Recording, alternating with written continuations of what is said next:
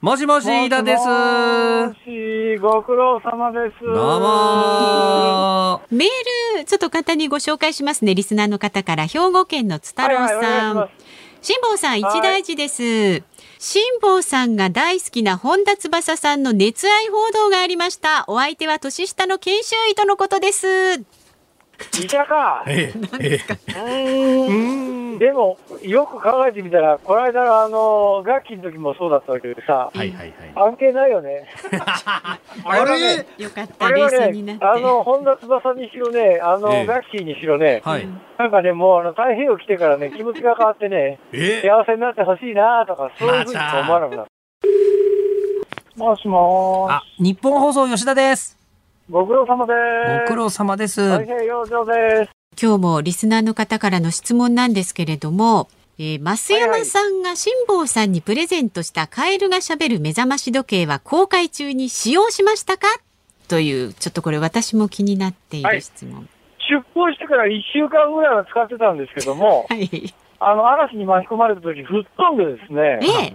それっきりですね、壊れちゃいないと思うんですけども、はいはい動かないところに収納してええ、それっきりです。ちょっとえまさか捨てちゃったんじゃないでしょうね。どっかにありますから、大丈夫。よかったです。じゃあもうこの後もはい。はい、帰ったらメ校。ルカリで売ります。あ、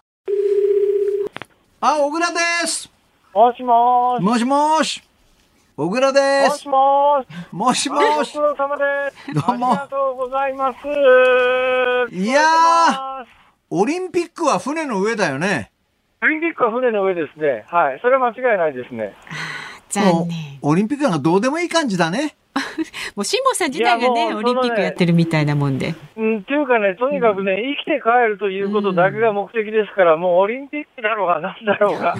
関係ないですよね。優先順位がやっぱりね、あの、毎日生きてるということとね、ええ生きて帰り着くということが最大の目的ですから、それ以外のことは何も考えてないですね。あのね、辛坊二郎は簡単には死ぬような男じゃないからね。そうそううんさっきも言ってたマスト一本でも帰ってくるよ。そうそう。リスナーの皆さん、ヨットで日本に帰ります。7月5日月曜日時刻は午後3時半を回りました。FM93、AM1242 日本放送をラジオでお聞きの皆さん、こんにちは。立川志らくです。パソコン、スマートフォンを使ってラジコでお聞きの皆さん、そしてポッドキャストでお聞きの皆さん、こんにちは。ニッポン放送の増山さやかです。辛坊治郎ズームそこまで言うか。この番組は辛坊さんがこの有楽町のニッポン放送に帰ってくるその日まで期間未定で日替わり助っ人パーソナリティが今一番気になる話題を忖度なく語るニュース解説番組です。毎週月曜日の助っ人パーソナリティは立川志らくさんです。よろしくお願いいたしま。す。白くさんまずあの先週の土曜日に起きました、はい。熱海の土石流災害ですけれども発生から3日目にはい。なりました、あの断続的なねあの雨がこう降り続いて、ここまでのこう被害を及ぼすということは本当に想像もしませんでしたけ昨今のあの九州の大雨とかは、はい。あらかじめこうこうこのぐらいの雨が降ります。皆さん気をつけましょうと、気をつけていても、えー災害に巻き込まれてしまったと、はい。と今回の場合はそれほど強い雨がこう一気に降ったわけでもない、それからあの避難勧告があ出たわけでもない。となってくると日本全国ああいった地域というか場所はたくさんあるわけですよね。そうねえーそうすると、このえー災害が多い災害大国日本において、どうやって身を守ればいいかっていうのは、これ、大きなあのテーマになりますね、これは。うん、やっぱり、あの映像を見てしまうとね、あ、こんなことがあの熱海で起こるんだ。えーそれであの、誰かが撮っていた、その音声も入ってるじゃないですか。消防隊の人が逃げてく。る。で最初は、え、え、嘘？何？何？ちょっと怖いぐらいだったのに、もうあの、えー何が起きたか分かんないっていうような悲鳴がこう上がってるじゃないですか。ああいうのを見ると、あの、まあ、あー3.11の震災の時もね、えー本当に悲惨な、えー状況を目の当たりにしましたけども、まさかね、今回この雨でこういうことが起きるなんていうのは、もうまだまだあの行方不明の方がたくさんいらっしゃるんで、ですねえー一刻も早くね、えーあの救助してもらいたいですね。はい、もう懸命なね、救助活動が続いていますけれども、まずは最新情報ニュースデスクの森田さんに伝えてもらいます。お願いします。はい、お伝えします。熱海市伊豆山地区で3日土曜日の午前に起きた土石流災害は生死を分けるタイムリミットとされる72時間が迫っています。で、熱海市は今日新たに1人の死亡を確認したと発表しました。新たに亡くなったのは鈴木千代瀬さん82歳で、救出後の昨日の午後に搬送先の病院で死亡が確認されました。また熱海市は今日捜索現場で見つかった男女3人を救出したと明らかにしました。ただこのうちの1人は心肺停止状態で、2人は命に別状はないとみられております。で、今回の土石流で流出した家屋は少なくとも130棟に上っています。で、熱海市は昨日時点で所在がわからなかった147人のうち67人の無事を確認したと明らかにしました。住民基本台帳に基づいて残る80人の確認を急いでいます。で、所在不明者は町内会長らにチェックしてもらうなどして確認作業を進めているんですが、それでも判明しない場合は静岡県が氏名などを公表するとしております。で、また、熱海市は大雨警報と土砂災害警戒情報が解除されていないということで、熱海市立の小中学校11校、それから幼稚園4校を今日は休校、休園にしています。で、熱海市によりますと、今日の朝時点で562人が市内2カ所のホテルに避難しているということです。さあ、それではここで現地で取材中の日本放送大久保太郎記者に今の様子を伝えてもらいます。大久保さん。はい、大久保です。えー熱海市におります。熱海市の市役所の前におります。市役所ですね。はい。はい。えー災害現場からは3キロほど離れたあー熱海駅よりは海側に位置しています。えー今は雨は降っていません。しかし昨夜は強い雨が降りました。引き続き土砂災害への警戒が必要な状態です。あ、また、ええあ今あ小雨が降ってきてあ、す。そうですか。え今日、伊豆山での捜索は1000人体制で早朝から二次災害を警戒しながら行われています。え避難所はこの市役所から徒歩1分の場所にあります。え土石流を見たという方に話を聞きました。60代の男性は音がしたので外を見たら家が流されていた。あっという間だった。また、60代の女性は家に帰りたいが帰れない。これからどうしたいどうしたらいいかと話していました。えこちらからは以上です。はい。大久保さん、あの、先ほど白木さんからもあったんですが、土石流の当時、熱海市は、あの、えー警戒レベル3のお高齢者等避難というのは出していたんですが、警戒レベル4の避難指示のこの避難情報は出していなかったということなんですよね。はい。えー情報伝達について、えー避難してきたあ皆さんに話を聞くと、ええ気になる点がいくつかあります。えー静岡県のハザードマップによりますと、伊豆伊豆山地区は土石流危険渓流に囲まれていて、急傾斜崩壊危険箇所と地滑り危険箇所が点在しています。うん。県からは土砂災害警戒区域に指定されています。はい。え避難所でその話をしたところ、60代の男性は何十年も生活をしていて、危険を感じたことはなかった。親の代から、伊豆山は頑丈な地盤であると聞かされていたので、ハザードマップのことは気にしていなかったと話しています。それともう一点、先ほどの話につながりますが、土石流の発生したタイミングで、熱海市が発令した避難情報は、警戒レベル4の避難指示ではなく、警戒レベル3の高齢者等避難のままでした。避難所で話を聞いた60代の女性は、雨の量は気になっていたが、避難は考えなかったと話しています。また、土砂災害について注意が必要な場所という意識はなかったとも話しています。ハザードマップなどをどう活用するか、避難指示の制度、運用について今後検証が必要だと感じました。はい、わかりました。ご苦労様でした。えー熱海市役所で取材中の日本放送大久保太郎記者でした。まあ今ありましたように、このあの県からは土砂災害警戒区域に指定はされていたんですけれども、まあもともと地盤が硬いということで古い家も多いような地区だったようなんですね。よくあの災害が あった時に、ええ。そのハザードマップには危険だと書いてあったと、ええ。だけどそれをあの皆さんあまりご覧になってない、えーだからそれをどうやって、えーあのみんなに知らしめるか、でそのハザードマップが送られてきても、我々あんまりこう見ないですよね。なんか細かくチェックがね。うんで、あの、親だとかおじいちゃんおばあちゃんにえー言われていた、えーそれを、ええあこう、あの、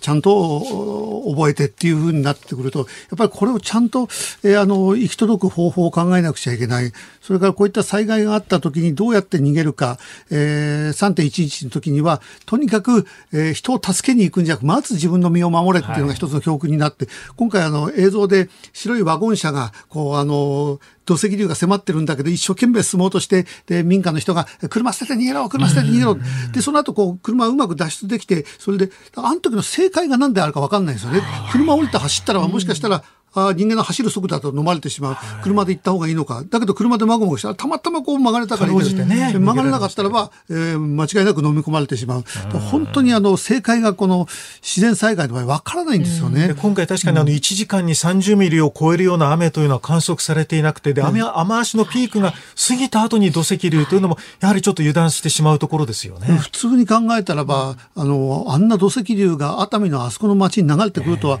えー思わないですもんね。だからここら辺ハザードマップみたいなものをどうやって浸透させるかっていうのは、これ今後いろいろ考えていかないといけないですね、これは。あと発生源のね、土石流の発生源は造成が行われていて、かなり大量の盛り土があったということなんですが、まあ、ここまだ現時点で原因の特定はできないということなんですけれども、ええ。そういう盛り土というようなところも、おそらく日本全国たくさんあるでしょうから、えそういうところの検証というのは、これから、まあ、これは大事なことですよね。これこれ検証して、えーそれが原因だったのか全く関係なかったのか、ええ。えーこれが関係があるところになるとまたそれはそれで別の問題になってくるんで、これはちゃんと検証しないといけないですね。今はとにかくね、救出がもう第一ですからねね検証はまあこれからしっかりとしないといけないですよそうですね。森田さんありがとうございました。では、ズームそこまで言うか、まずは今日の株と為替からお伝えしていきます。今日の東京株式市場日経平均株価反落しました。先週の金曜日に比べまして、185円9銭安い、28,598円19銭でした。新型コロナウイルスの変異株の感染拡大に対する警戒感が強く、買いが手控えられたということです。また、為替相場は現在、1ドル111円10銭付近で取引されています。先週の木曜日と比べますと、5銭ほど円高になっています。さあ、ズームそこまで言うか、この後は週末のニュースを振り返るズームフラッシュ。4時台には政治評論家の田崎史郎さんに昨日の都議選の総括、さらには秋の衆議院選挙の行方についても伺います。さらに5時のオープニング、生存確認テレフォン5時の辛抱です。日本へ向けてね、今頑張って進んでいる辛抱さんに衛星電話をかけてお話を伺います。私というか繋がんないよずっとね多分電話を切ってる場合がある。今日はね多分大丈夫だと思いますのでねご期待ください。さあ番組ではラジオの前のあなたからのご意見お待ちしております。メールは z o o m zoom アットマーク一二四二ドットコム。番組を聞いての感想はツイッターでもつぶやいてください。ハッシュタグ漢字で辛坊治郎、カタカナでズーム、ハッシュタグ辛坊治郎ズームでつぶやいてください。で辛坊さんへの質問ですとか、辛坊さんに伝えたい日本で起きているニュースなどもお待ちしております。ズームそこまで言うか、この後は週末のニュースにズームしていきます。ニッポン放送ズームそこまで言うか。毎週月曜日は立川志らくさんとお送りしています。そして引き続きニュースデスクの森田さんです。お願いします。お願いします。では先週末から今日にかけてのニュースを紹介するズームフラッシュです先ほどもお伝えしましたが静岡県熱海市の伊豆山で3日に発生した土石流で住宅などが流されこれまでに女性3人の死亡が確認されました静岡県の川勝知事は自衛隊に災害派遣を要請しました将棋の藤井聡太二冠が3日、棋聖戦5番勝負で三冠の渡辺明名人に3連勝し、史上最年少でのタイトル防衛と九段昇段を決めました。巨人は東京オリンピックの代表に内定していた菅野智之投手がコンディション不良のため出場を辞退すると発表しました。昨日投開票が行われた東京都議会議員選挙で自民党は33議席を獲得し都議会第一党になりましたが公明党と合わせても目標としていた過半数には届きませんでした投票率は42.41%で前回を8.87ポイント下回りました。昨日初日を迎えた大相撲名古屋場所横綱白鵬が小結明生を掛け投げで下し6場所連続の休場明けを白星で飾りました。アニメ映画サマーウォーズや化け物の子を手掛けた細田守監督の最新作竜とそばかすの姫がカンヌ国際映画祭のオフィシャルセレクションカンヌプルミエール部門に選出されました。大リーグのオールスターゲームに選手間の投票などで出場する選手が発表されエンジェルスの大谷翔平選手がピッチャーとしても選ばれました。一人の選手がオールスターゲームに投打の両方で選出されるのは史上初めてです。プロ野球の中日で活躍し日本ハムの監督も務めた野球評論家の大島康則さんが6月30日に大腸がんのため亡くなっていたことが分かりました。70歳でした。えー、都議会選の話は後でたあの田崎さんがお見えになるんでそ、ね,、こで、はい、えー、じっくり伺いたいと思ってます。うん、えーとまずはですねあの白鵬、はい、白鵬が戻ってきて、それでなんとか勝ったじゃないですか。で、他の大関陣も勝った。えー、これから一体どうなるのか。で、私は一番、あの、最悪と言っちゃ申し訳ないんだけども、白鵬が出てきて、やっぱ白鵬は強いなって終わったらば、あの、何なんだいってことになるんですよ。これだけ長くね、えー、休場してたら普通は相撲感が鈍る。うん、えー、やっぱり、あの、天皇富士の強さっていうのがあるじゃないですか。はい、それから、もうあの、貴景勝がね、今一つなんですね、ずっとね。えー、だからここは、あの、天皇富士と白鵬の戦いっていうのも、あの、興味深いところだけども、留守中ずっとこう頑張って、今一つ、あの、伸び悩ん。でいる貴景勝が、もう俺たちの時代なん。だから、えー、もうもう、えー、横綱、どうぞ、どうぞっていう感じになってくれりゃね、えー、相撲界は面白いと思うんだけど、まあ、相撲界のことあんまりね、ちょっとね、切り込んで言えないっていうのがあって、私、あの、鷹の花騒動の時に、相撲協会をもうボロクソに叩いたんで、相撲協会の人は私がなんか相撲の話をすると、ピもう、警戒して警戒してもピリピリピリピリしても大変な騒ぎになるんで、私はもう、えー、あの、相撲ものすごく応援しておりますけど、それから、これ、不法、大島さん、え。ー、私はドラゴンズファンも、そうですよね。えー、50年近くドラゴンズファンで、えー、私が子供の頃の昭和40年代後半の、それから50年代、昭和にかけて、えー、ドラゴンズを引っ張っていったスター選手なんですよ、ね、ホームラン王にも輝きましたもんね。そうなんですよ。で、バッティングはただムラがあったからね、えー、打つ時と打たない時が結構激しくて、それで、えー、あの、代打に回ったこともあるけど、はい、あと4番に座ったことも結構長くあるんですよ、ドラゴンズの。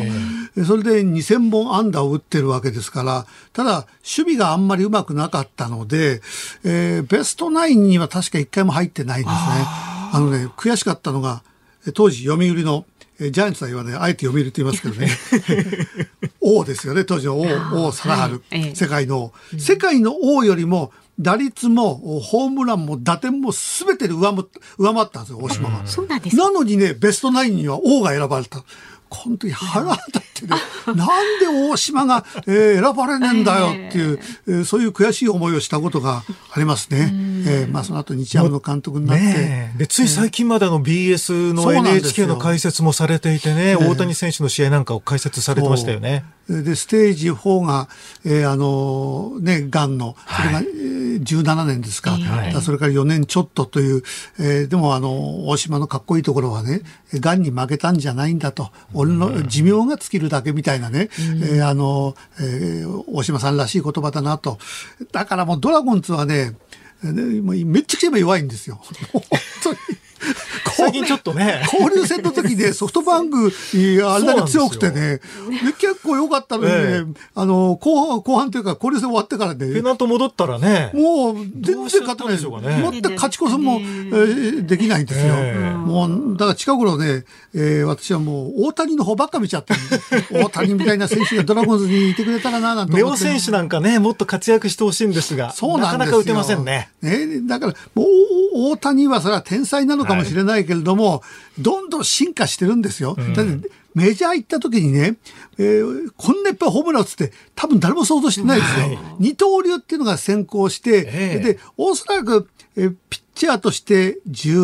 13から15勝ぐらい、はいえーバッターとしては2割7分8分、ホームランは15、6本ぐらいがせいぜいかなっていうのが大体のあの相場だったですよ。それが前半戦で松井抜いちゃって、並んじゃったりしてね。もう31号ですからね。31号ですよ。はいこのままでいくと本当50本は、えー、いくんじゃないかっていうね。本当ですよね。うん、だから、あこういう選手が一人、だからオールスターもね、最初は、えーバッターはこれは当然ですよ、えーで、ピッチャーではおそらく選ばれることはないだろうから、えー二刀流は夢のまた夢。えだけども、ルールを変えてでも、えーあの、大谷に投げさせようって声があったのに、今回選ばれた。それも選手間が、選手の間で、選手たちが投票して、だって、ピッチャーとしてはそれほど今年活躍してないですから。二勝ぐらいですもんね二勝ですよ。はいそれな選手たちが大谷に入れたんですよ、ピッチャー。というのは二刀流を見たいってことです。これはすごいことですね。すごいことですよね。そうですよね。ねでも投打でこのオールスター同時出場というのは史上初めてですもんね。そうなんですよ。だからこれ、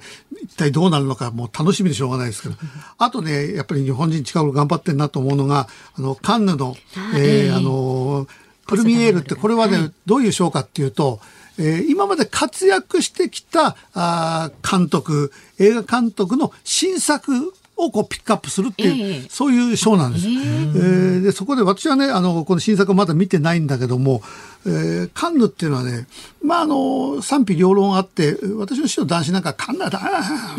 ろくな映画やらないでて、そういう、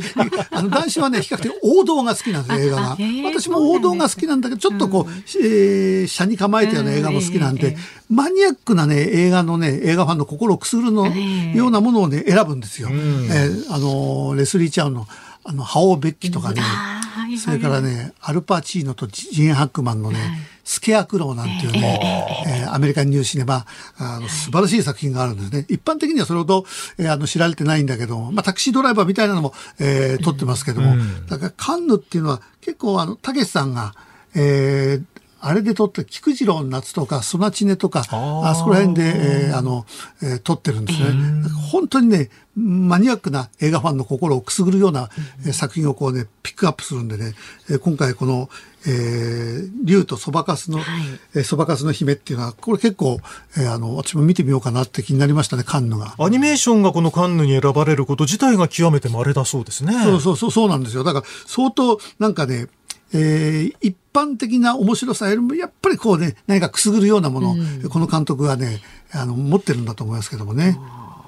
楽しみですね。ねオリンピックでいろいろ言いたいことあったけど、時間なくなっちゃった。オリンピックはまた後ほど。後ほどねよろしくお願いいたします。以上ズームフラッシュでした。7月5日月曜日時刻は午後4時を回りました。東京有楽町日本放送第三スタジオから立川志らくと日本放送の増山さやかでお送りしています。ズームそこまで言うか。この番組は辛坊さんが有楽町の日本放送に帰ってくるその日まで期間未定で毎週月曜日は助っ人パーソナリティ立川志らくさんとお送りしています。5時台にはね、5時の辛坊です。えー、志らくさんは6月14日以降、辛坊さんとね、こう会話をしていないっていう状態続いてますけれそうどもね。なんですよ。だからずーっとお話をしてないんで、ええええもうあの、言いたいこともたくさんあったらみんな忘れちゃったよ、もう。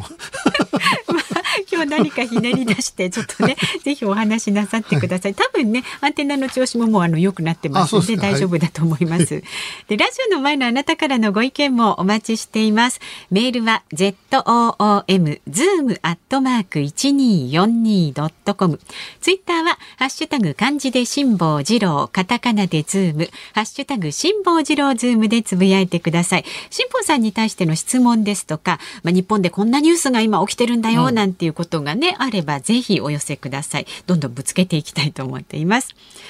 さあ、この後は政治評論評論家の田崎史郎さんに昨日の都議選を総括してもらいます。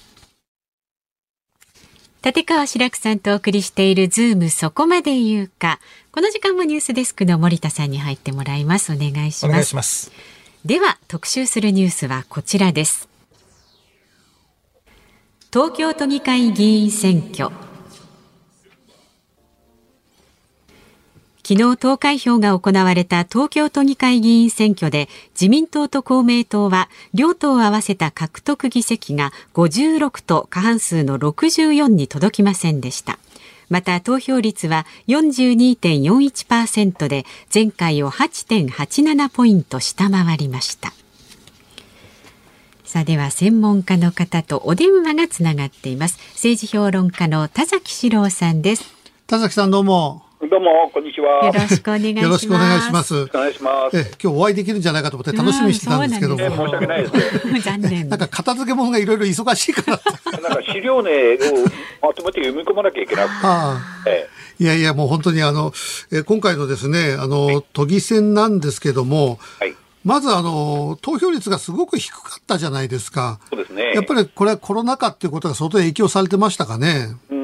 コロナ禍ももちろんありますが、うん、その選挙に対する関心そのものは低かったんじゃないかと思うんですね、うん、争点がね、なんかあの都民ファーストがどのくらい減ってしまうのかとか、なんかそういったところはあの、えー、いろいろ注目を浴びてたけど、内容ですよね、要はね。そうです。やっぱりあの4年前振り返ると、やっぱ小池さんが、あのどうするか、あのかなり関心が高まってましたから。えーそれに比べるとちょっと低い感じはしますね、ししてましたね。でもなんかやたらあの今回小池さんがうまい、小池さんがすごいっていう声がこう聞こえてくるんですけども、はい、田崎さんから見て小池さんの何が今回良かったんですか？結局都民ファーストはあの負けたわけですよね。だけども、えー、小池さんの評価がこうぐっと上がってるっていうのはどういうことなんですか？わかりやすく言うと。もう、なんかさすがしたたかだっていうところですかね。うん、あのー小池さんあの、じっとしてるのかと思ったんですね、えー、でずっとそうされてきて、うん、金曜日の午後4時からの記者会見で、えー、そもそもこれ、記者会見の予定なかったんですけれども、はい、当日になって記者会見するって言われて、はい、そして中身も、えー、どっかでバタッと倒れてるかもしれない知れませんが、うん、本望だっていうことを数回言われたんですね。えー、で倒れても本望だという非常に強いメッセージを発したことで、うん、雰囲気変わってきたなと思ったんですけれども、さらにあの選挙戦最終日の土曜日に、えいきなりこう小池さん、事務所回られたんですよね。うん、でこれはねあの、人によってはね、自民党、公明党から見ると約束違反だって言われかねないんですけれども、しかし、実際にはこれ、約束違反ではないなと思いますが、うん、あのー、行かれたことで雰囲気がガラッと変わった、金土で雰囲気が変わった、うん、こ言われてるわけ小池さんがこの記者会見やって、そういう行動に出たことによって、都民ファーストの票がぐっとこう上がったっていうことなんですか、これは？そうです。僕はあの先週水曜日にあの自民党の選挙情勢の分析聞きまして、うん、そうしましたら、あの自民党は45プラスマイナス、うん、3という、はい、結果だったんですね。はい、つまりあの少なくとも42、うん。えー、うまくいけば48まで伸びると、はい。はいはい、すなわち40議席は硬いっていう、うん、あの調査結果だった、はい、でおそらくね、その段階ではその調査結果が正しかったんだろうと。思う。うん、ところがやっぱり選挙前の3日間に大きく変わったと。それをもたらしたのが小池さんだっていうことですよね。あの小池さんのね、したたかさっていう話なんですけども、はい、倒れてでも本望だって言ったのを聞いたときに、はい、私なんかはちょっと臭いなっていうぐらいね、でも本当に倒れられたらたまったもんじゃないよ、今このコロナ禍において、はい、えー、倒れるぐらいだったらもうちょっと休んでもらってっていうふうに思ったんだけど、やっぱり世間からすると、あの言葉が相当響くってことですか？響く、あこれ、本気でやってるんだと、リスクでやってるんだと、うん、自分の、あのー、生命かけてやってるんだと。あで確かにね、あのー、おっしゃる意味、よくわかるんです、えで政治家ならば、それを口にしないで、うん、あの腹の底に沈めて、うん。そして頑張るっていうタイプの方が、あの自民党的にはね、うんあのーいい政治家なんですけれども、しかしそれじゃね、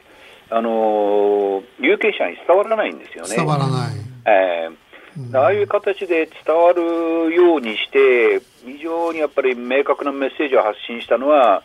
まあ、あの小池さんにはかなわないなとおーことになるんだろうと思います。でもあの小池さんはとってもしたたかだとおみんながそう言うんだけどそのしたたかさって本当だったらバレてるわけでしょ？はいはい。つい小池さんしたたかだなって本当にしたたかだったらバレないわけですよ。えバレずにこうやって、それでガッと都民ファーストがこううんあの盛り返って、後々考えたら小池さんの力だって分かった方がしたたかなんだけど、こんなみんな分かって、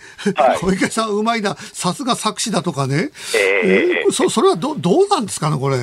うん、でも分かっててもすごいなと思っちゃいますよね、でもあね。分かってても、分かっててもすごいな。それをね、ええ行動に起こす人はいないですからね。無党派やってのける人少ないですからね。結局、東京は結構ね、この選挙っていつも風が左右するんですが、無党派層の25%ぐらいが都民ファーストに入れてるんですよね。ああ、やっぱり無党派層が小池さんに流れていったっていうことなんですかね。あので昔、あの小泉純一郎さんが、ええあの元和層が宝の山って言われたことあるんですはい。けど、元和層はあの、ね有権者全体の4割から5割いると見られてるそうですよね。で自民党支持率でもまあ3割以下ですから、うん。やっぱり最大のあの票田であることは確かなんです。そう、どこの票を、うんあの動かしうる、う動かすことができたんだろうと思いますね。で、あの、小池さんのその、あの、えー過労でえずっと倒れていたっていうのが、はい。それもやっぱり、本当に確かにあの過労で倒れていたのは事実なんだろうけども、はいあのうまいやり方だと、え私が思ったのが、あの病名をもしね、こう出しちゃうと、はい。みんなが心配するじゃないですか。はい。だから過労で倒れてると、えーはい。そういう状態だと、ああ、これだけ働いて、えーコロナ禍、えーオリンピック云々いろんな問題があるから、小池さん、ええ。本当にお疲れなんだってみんな思う。で、ちょっとでもね、えーこの小池さんの、えーあの、過労、病気のことをね、いじるとね、はい。例えばあの、舛添さんなんかね、政治家として失格だみたいなこと、おお前が何を言うんだみたいな、袋叩きやってるじゃないですか。ええ。だから、そこら辺も過労っていうので、病気は、やっぱり日本人のあの美学で病気だったり弱ってる人を叩いちゃいけないっていうのが、やっぱりものすごい強いから、そこら辺も、ええある程度計算はしてたんですかね。うーん、あの、でもな掲載したかどうかっていうのも、まあ難しい判断なんですけれども、僕は割と小池さんに対して厳しくはい応じてきた方なんですけれども、やっぱり病気になられると、そこで言いづらくなりますよね。そうそうそうなんですよねだ。からお大事にとか、あのーうん再起するされるのを待ってますみたいな表現になってしまう。うん。うんまあ、ある種、禁じ手を使われたのかもしれないんですけれども、使われると物言えなくなりますね。そうそうですよね。はいえーもちろん、あの、お過労なのは事実なんだろうけども、えーどうせ休むなら、この、えー都議会選の前にちょっと休んだ、えー方が効果的だって、やっぱり政治家だったらそのぐらいのことは考えますよね。うんうんうん。でも結局、今回の、えー都議会選の争点っていうのは、あの、何だったんですか？よくわからないんですよ、ここら辺が。まあ、争点としては、まああのーコロナ対策をどう評価するか、うんあるいはあの東京オリンピック開催するのか、中止なのか、はいあるいは観客を入れるのか入れないのか、うん。というのがまあ争点だと言われてるんですけれども、あのーあまりね、こう争点でもって投票行動を決めるとは限らないですよね。あはいはい。えーでむしろ、あのー小池さんよくやってるあの自民党政権なんだだっていうふうな別の観点、はい。えーいわゆる争点で投票する人は僕は実は少ないんじゃないかと思ってて、うん。あのーえー非常にこの東京都議選は国政の影響を受けやすくて、はい。その時の政権に対する評価も出てくるんですよね。うん。でその時あの、えー有権者があのこの政権のどこがあどう思ってるのかっていうのは分からないまま、あのー結果は出てしまうということなんですね。で、今回、あの、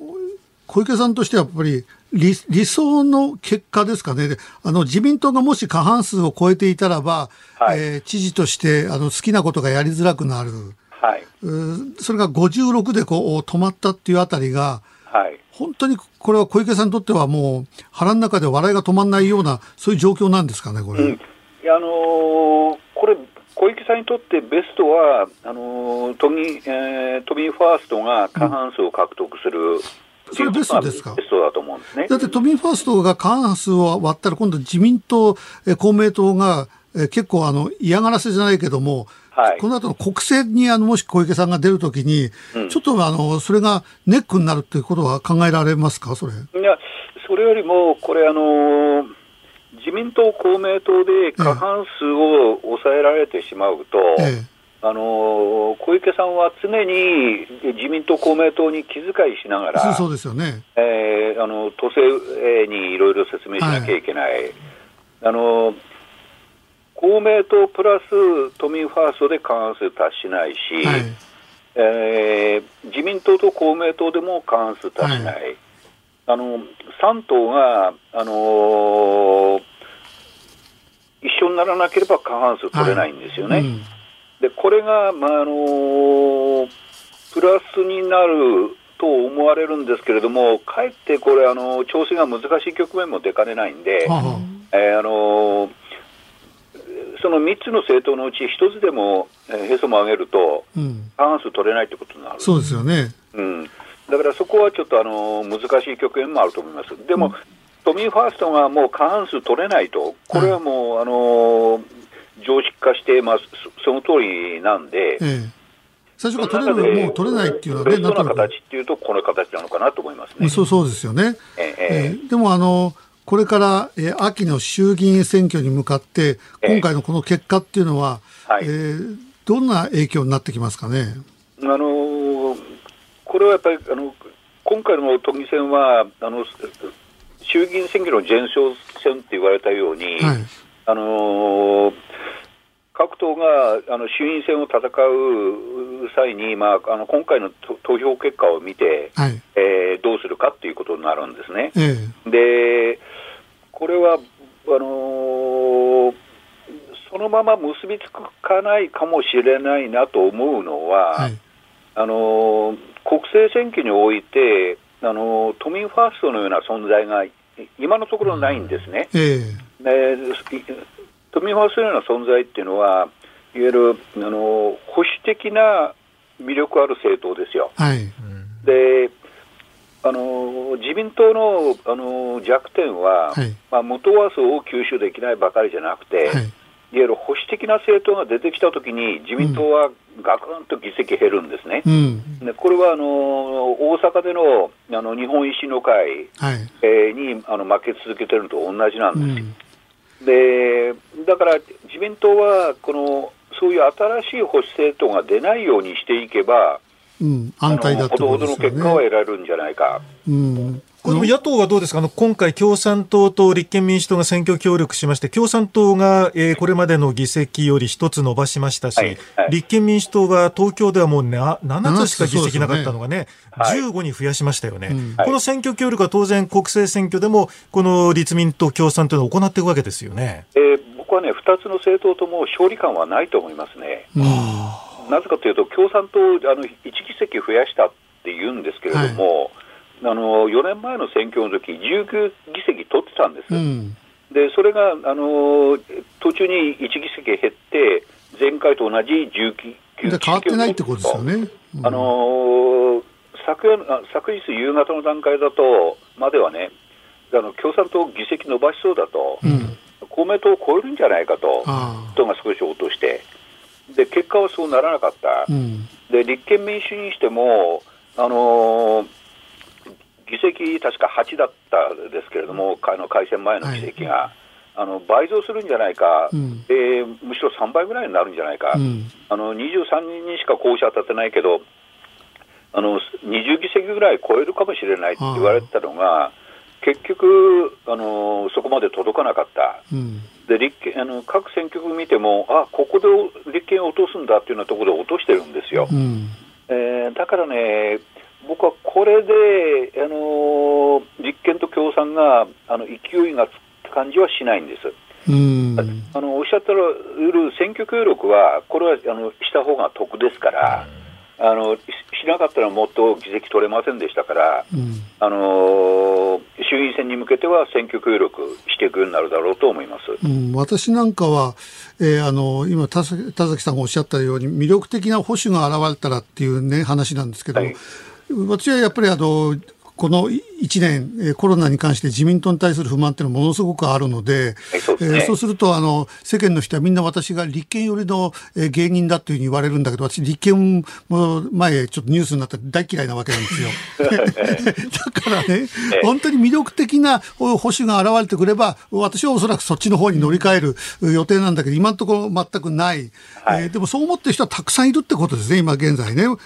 そこはあの、あるんですよ。えー、どどうしたら現れるんですか、そそそっちのが、えー、あの現れたらもっとあの政治の世界がね、自民党のいわゆる暴走みたいなのを食い止めて、えー、あのいい感じになると思うんですけど、どうして現れないんですかね、これ？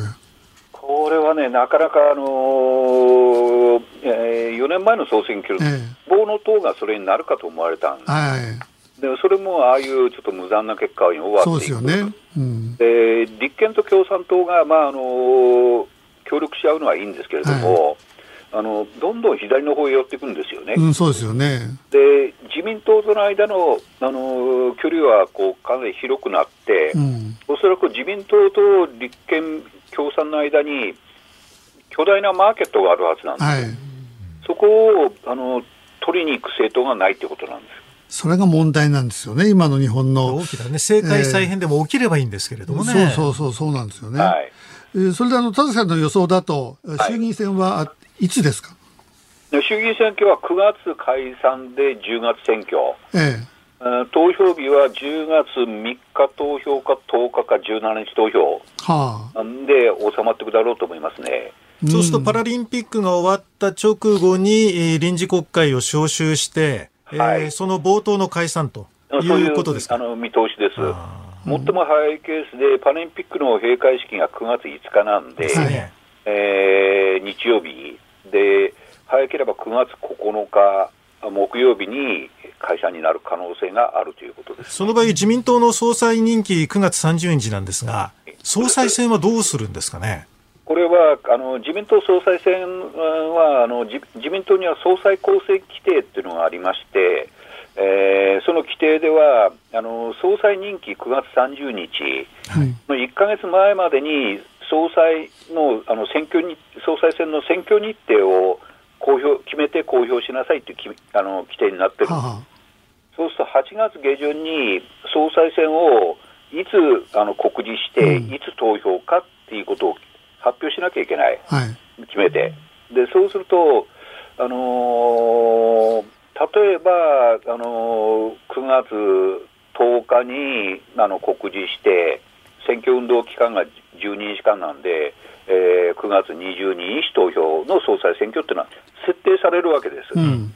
でも、えー、先ほど申し上げたように、家庭の話ですよ、はい、9月9日に衆院が解散されますと、その段階で衆議院議員はいなくなりますよね、はい、解散された途端、はい、そうすると自民党の総裁選が告示されてても、うん、そのあの自民党の総裁を決めるのは自民党の衆議院、参院議員、はい、そして党員なわけです。衆議院議員いない状況になるわけです、うん、そうそうするとどうなるんですか？そうすると総裁選を一時凍結するほかないと思います。だから、解散された途端、あのー、総裁選を一時凍結して、うん、えー、総選挙後に持っていく。あそうです。ただ、その総選挙で、ね、あのー、自民党がほどほどの、あのー、水準をとあの維持できるならば、あ総裁選でもその、あの菅さんが再選されていくはい、だろうということですね。でもやっぱりあの大きなポイントはまもなく開かれるオリンピック、はい、オリンピックが成功して、えそして感染者数もあのコロナ、えー、抑えられたとなると、自民党の方に風が吹いてって、自民党っていうかあの菅さんの方に風が吹く、はい、もしこれ、オリンピックで感染者が、えー、ものすごく増えたってことになると、はい、これ当然あの、自民党に対する批判もものすごく強くなりますよね。そうですね。そうなってくると、総裁が変わってしまうっていう可能性はある。あの総選挙であの、うん、負け負けっていうかあの、今、勝敗ラインって言われてるのは、自民党、公明党合わせて過半数を取れなければ、はい、あそれは総裁交代になっていくでしょう、総理交代になっていく。うんそれは今後のコロナの感染者数っていうのが大きく影響してくる。じゃあ、いずれにしても菅さんで総選挙は戦うってことですか？総裁選で例えば選挙の顔を変えるということはしない、例えばコロナの状況がそれはやっぱり菅さんで総選挙を戦う。うん、オリンピックの、えー、結果以下によって、えー、ずいぶん変わるんだけどでも、えー、もう一つ、あの保守が魅力的な保守が現れないから、えー、だから自民党の人としては結構そこら辺はあまり緊張感っていうのはないですか、うんあの敵はいないっていうような。はあのあのまあ、あるはあるんですけれども。あるとしたら、菅さんにはあると思うんですよ。自分が続けられるのか、ここで終わってしまうのかって。はい、自民党そのものに関しては敵が今のところいない状態だから。はい、まあ、そういう面はあるんですけれども、えー、一方で、あの2009年の反省っていうのが、割と自民党議員の方と、はい、あの目にかかっていると話される方がいるんですよ。はいえー、2009年の反省っていうのは、2009年の7月の東京都会議員選挙で自民党が惨敗して、はい時の政権、総理大臣、麻生太郎さん、はい、あの麻生太郎さんに辞めろと声が上がったんですね、退陣しろと。はい。はい、しかしあの、麻生さん辞めないまま衆院解散総選挙に踏み切ったんです。でいわゆる麻生下ろしが起こったんです、でその麻生下ろしが起こったことによって、自民党はもっと有権者から見放されてったんですね、うん。うん、自民党っていうのはなんか仲間割れしていて、なんか分裂しそうじゃないかと、こんなところに投票できないってことになって、もっと選挙でマイナスになっていくわけです。うん、だから今こう、菅政権で行うことによる、解散総選挙を行うことによるマイナスっていうのはあるんですよ、これは。うん、あるんですけれども、ここで菅さんを変えて総選挙をやろうとしたら、もっとひどい目に遭う。苦しくても、このまま戦いほかないっていう。うん、ないかと思いますオリンピックのそのコロナに関しても、えー、とにかく菅さんで頑張るんだと、そこで菅さんが悪いからってこうあの下ろしちゃったりすると、あもういよいよ自民党はもうだめだって言って、そうです、そうです。うんなるほどね。それで無党派層なんかは、えー、自民党には流れず、他にこう分散していくっていうことになっちゃうということですよね。それはあのあの可能性十二分にありますし、えー、ただ救いとするのは、先ほど申し上げたような、あの保守政党ができてこないということと、立憲民主党や共産党に対しても、うん、あのどーっと無党派層が流れていくというわけではないということは、あの都議選結果で証明されましたよね。うん。小池さんのあの国政進出っていうのはどうなんですか？それはね、まあ、言われる方いるんですが、えー、僕は可能性低いんじゃないかなと見てます。まあ、まだ今年はない。あのやっぱりとオリンピックの後始末をしなきゃいけません。あそうですよね、そこで投げ出してってわけにはいかないですもんね。えー、そうです、うん。あの田崎さん大変今日あの資料の読み込みとかお忙しいと思うんですけれども この後5時台にもあのコロナ対応につきましてお伺いしたいと思いますので、はい、はい、よろしくお願いいたします。はい、どうもありがとうございます。ありがとうございました。7月5日月曜日時刻は午後5時を回りました。立川志らくです。日本放送の増山さやかです。ズームそこまで言うか。この番組は辛坊さんが有楽町の日本放送に帰ってくるその日まで期間未定で月曜日は立川志らくさんとお送りしています。さあ5時過ぎましたんで生存確認テレフォン、はい、5時の辛坊ですのお時間です。はい電話かけます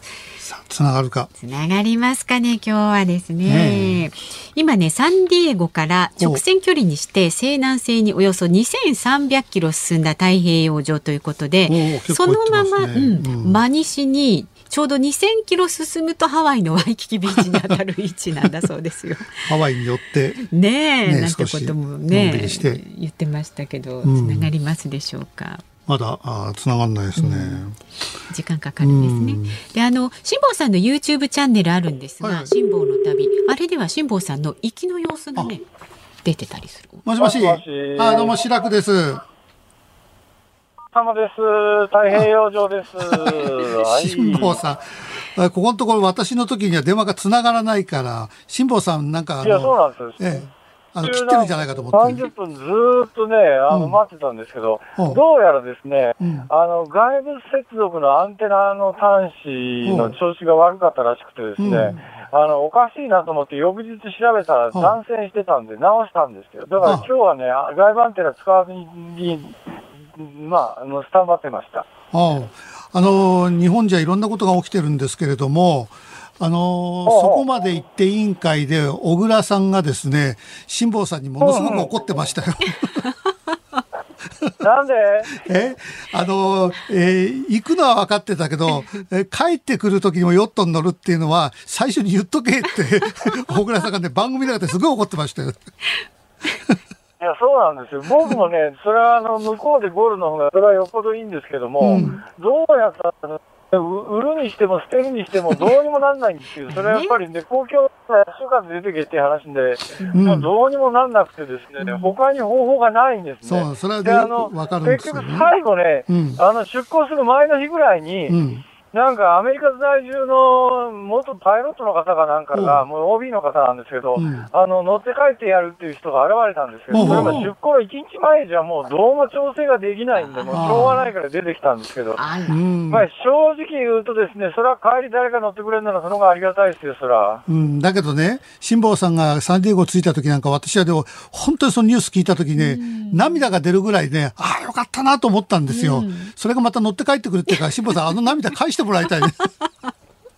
いやいやいや、逆でね、僕らがね、あの、着いた時に、この船どうするんだっていうのがあったから、一応は公式見解としては、あの、喜んでましたけど、正直言うとですね、まだ半分しか終わってないって、とてもじゃないけど、喜べる気分じゃなかったですね。で、あの、今からでも間に合いますからね、あの、多分ね、一週間後ぐらいにハワイつけると思いますけど、志らくさん、ハワイまで来てくれりゃ、あの、あの、これ乗って帰ってもらいますから、僕そこから一人で帰りますから。またハワイに今なかなか行けないですからね。そうですよ。出るの大変ですからね。うん、大丈夫ですよ。今ね、アメリカ入国ね、全く無審査ですよ。うん。あじゃあ、私がハワイまで行って、辛坊さんと一緒に乗って帰ってこよう。珍道中になりそうです。私一人、私一人無理決まってるじゃん。屋形船だって乗らないし、普通の手漕ぎボートだって乗らないんだから。一日で教えますから大丈夫ですよ。なんとかなります。なんとかなるわけやな。辛坊さん、リスナーの方からですね、コメント届いてるんですが、えー、はいはいはいはい、京都府のね、京丹後市にお住まいのですね、平パー兄さんからです。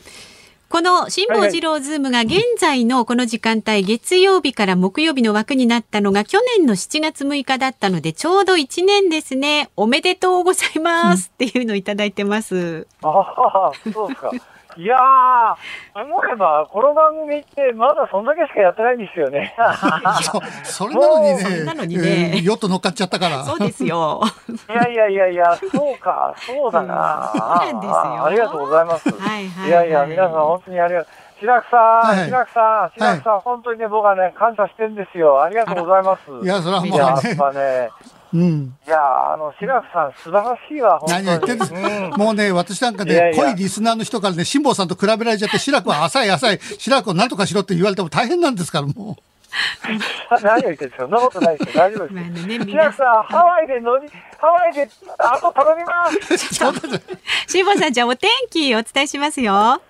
はいはい、お願いします。はい、この先1週間も現在と変わらず東北とあるいは東からの風が平均15ノット前後で吹いてお天気曇りの日が続きそうです。ところどころ風の弱いエリアもありまして、特に辛坊さんのいるすぐ北の海域で無風に近いエリアが存在しているということです。はい、了解です。ありがとうございます。はい、それ気をつけて。気をつけて。ありがとうございます。失礼します。いこれ、本当に昼帯がなかったらね、私ね、シャレでハワイまで行ってますよ。そんで、待ってたら驚く。絶対乗りはしないけど。びっくりはしますよね。芸人のね、あの、根性としてはもう、ハワイで待ってたいな、もう。あの、その辛坊さんなんですけれども、YouTube チャンネル辛坊さん、あの、なさってまして、辛坊の旅というので、あの、往路、辛坊さんが行く時の公開初日からの船内の映像が GoPro ってね、ご自分で撮った映像が今上がってますので、ぜひご覧になってください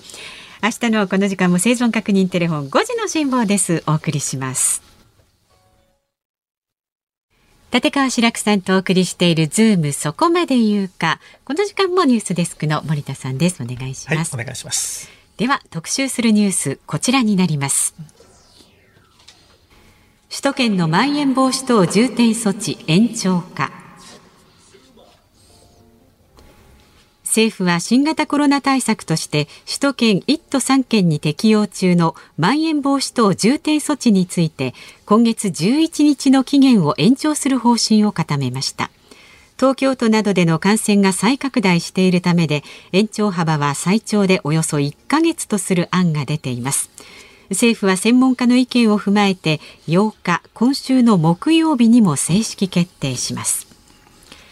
さあでは4時台に続きましてお忙しい中ご登場いただきます政治評論家の田崎史郎さんです田崎さんどうもどうもよろしくお願いします。えー、資料の整理の方は順調にはかどってますか？だいぶはかどったんですけど、一番大事な資料をまだ読んでないんですよ、ね。すみません。大大事な時間を今度はちょっと、えー、まん延防止のお話なんですけども、はい、一方であの、緊急事態宣言が出るんじゃないかって噂も上がってましたけども、田崎さんの読みでは、どうですか、このままあの、えー、まん延防止宣言の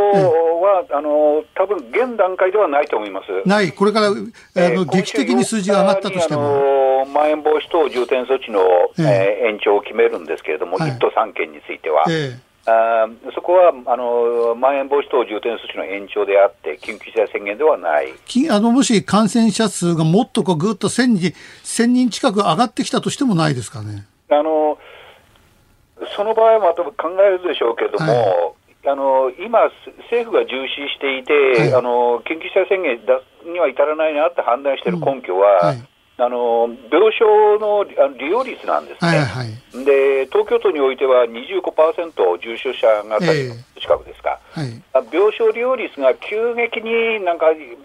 50%上がるっていうのはちょっと考えづらいんで、うん、今の段階では。はい、まあまあ、あのー、まん延防止等重点措置の延長でしのぐことになるだろうと思います。今のところ、首都圏4つの都県は延長と、で1か月間ですよね。ねあのー全く同じ対策でやっていくのかっていうことについては議論がありまして、うん。はあ、あのー、お酒の、あのー、を、あのー、飲んでいいのを緩和したんですよね、この前、はい、あのま、重点措置移行に伴って、はい、で午後7時までだったら、あの東京都内だと2人だけならいいですよっていうのがあったんですけれども、それまではそのお酒を提供する店は、あのー、営業しないでくださいっていうことをお願いしてたんですね、はい、緊急事態宣言下では。でそれを復活させるのかっていう議論はあります。ああ、なるほどね。まあでも、あの、先ほどのあのニュースの中でもありましたけども、あの、はい、観客数のあの、観客のあのチケットの再抽選が10日に発表っていうことを、はい、これ、緊急事態宣言が出ればかんあの当然無観客になるんで、はい、もうそれは、えもうほぼ、じゃあ、まん延防止でいこうってことなんですね、これはね。そうです。今のところイベントについては5者協議で8日でオリンピックは決めるんですけれども、あの今最大1万人としているオリンピックの観客数の上限を、これまん延防止等重点措置が延長になれば最大5000人に引き下げると。そうですね。で、5000人以上の例えば開会式、閉会式、野球、サッカー、陸上、こういった大規模会場、それから夜9時以降の時間帯の試合、これは無観客にしようと。いう案が有力のですね。になる可能性が非常に強いです。はい、うん、だけど、あの、確かに夜、夜試合が終わって、その電車の本数を増やすんだって話も出てきたじゃないですか。はい、そうですね。それはどう、どうなんですか、そういった場合。元へ戻すようになると思います。元へ戻す、結局は。えー多分全体の4割ぐらいが無観客じゃないかと言われてるんですよねああの可能性ありますけども、まあ、あの気をつけなきゃいけないのはあの、日本人の観客は無観客っていうだけで、うんうん例えば開会式、えー、閉会式では、あの海外の IOC 関係者は、はい、あのそのスタジアムにいらっしゃるんですよね無観客にしてもそこ、そこら辺の人は入れちゃう。あそうです。それはちょっと。開会式の場合だと IOC 関係者、うん、1万人であることは否定されてるんですが、はい、おそらく数千人は入られるはずなんです、まあ、開会式の時には日本のあのお客さんもたくさんいらっしゃるから、そこにあのオリンピック関係者、いわゆるオリンピック貴族と呼ばれる人たちがいても、そこまで目立たないけども、無観客にしたところにそういった人たちがいると、うん、ちょっとこれ、国民感情を逆なでするようなことになりませんかね、これ。あのなりますね、うん、なんで日本でやるあのオリンピックなのに、日本人の観客は入れないんだと、うん、それをあの止めるっていう方法はだ、誰か考えてはいないんですか、それ無理？そこはやっぱり、そういう批判はあっても、うん、やっぱり、あのー、感染防止の観点から、うん、観客入れるのは難しいだろうって判断。でも、例えば小池さんとか菅総理が、バッハ会長に、ちょっとこれはちょっと国民感情を逆でするから、はい、えー、オリンピック貴族のその関係者の方々も、ホテルでちゃんとテレビで観戦してくださいってことは言えないですかね、これは。あの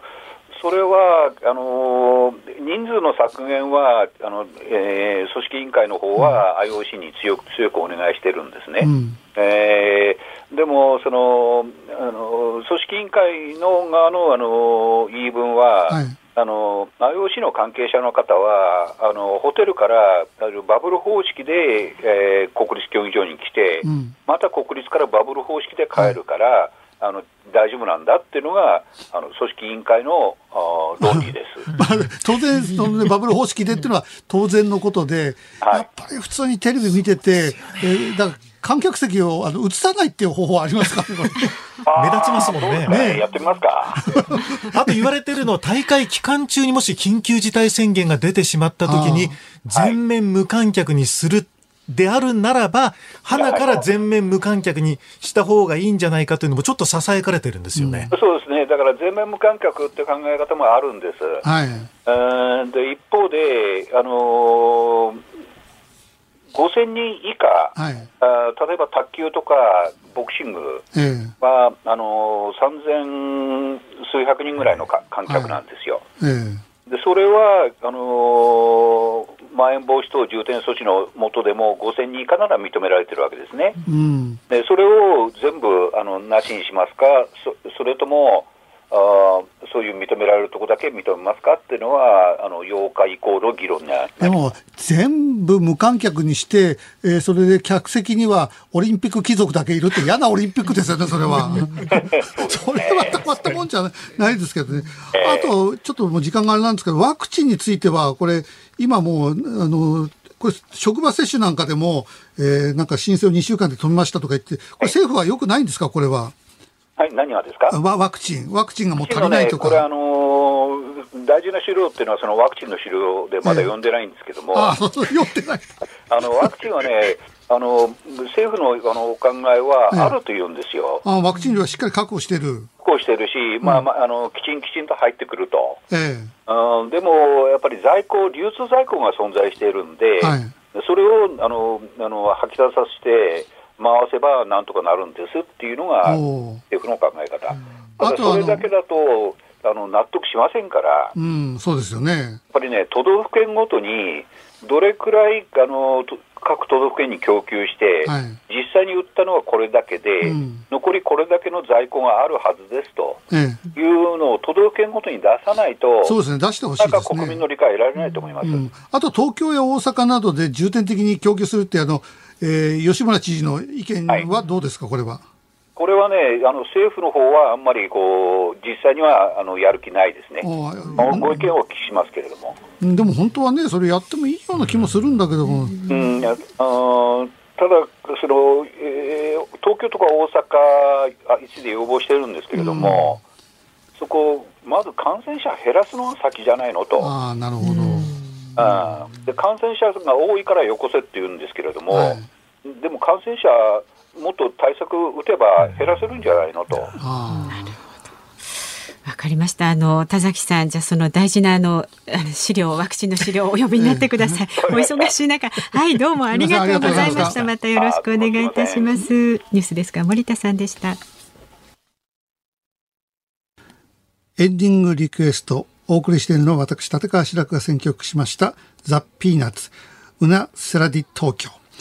えー、先ほど「夕刊富士」のところでもって、はい、えー、話をしましたけれどもこの曲はですね、まあ、代表的な曲なんです「東京黄昏っていう曲で、えー、最初出してあんまりヒットしなかったんですよ。えー、その後ね、えー、あのイタリアのカンツォーネの女王が日本に来て、はい、この歌をね、見事に歌って、こ